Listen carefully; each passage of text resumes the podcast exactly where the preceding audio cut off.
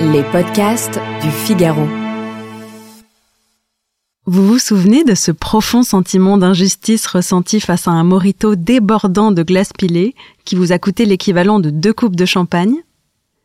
Avant de jeter votre verre au visage du serveur et d'écrire au service des fraudes à la consommation, prenez quelques minutes pour enfin comprendre pourquoi diable les barmen mettent-ils autant de glaçons dans nos cocktails. Bonjour à tous et bienvenue dans cet épisode de Parlons Vin, le podcast qui vous dit tout sur ce que vous n'osez jamais demander. Je suis Alicia Doré, journaliste et responsable éditoriale du Figaro Vin, et dans cet épisode, on va parler de verre d'eau aromatisé, de ratio liquide et de frustration mal placée.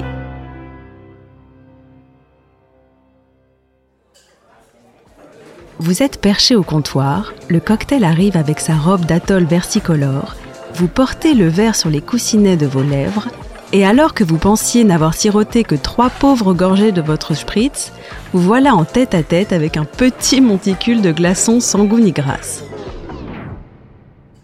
Effectivement, la plupart des cocktails servis en bar contiennent à notre immense désespoir plus de solide que de liquide.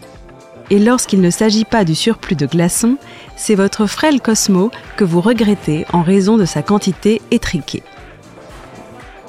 Mais alors, les barmen ne nous donnent-ils pas la sensation de nous faire berner? Pas du tout. Je vais vous expliquer.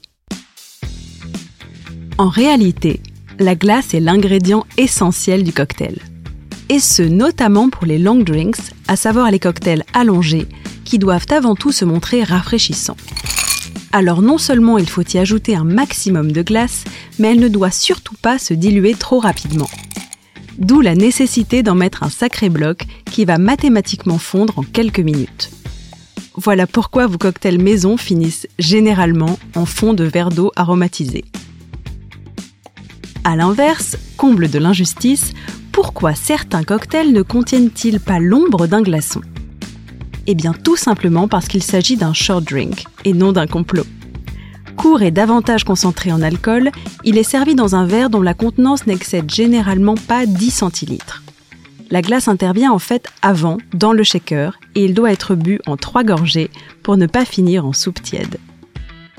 Alors, à défaut de recevoir une giclée de glaçons, le barman appréciera sans doute davantage de votre part quelques euros en guise de pourboire.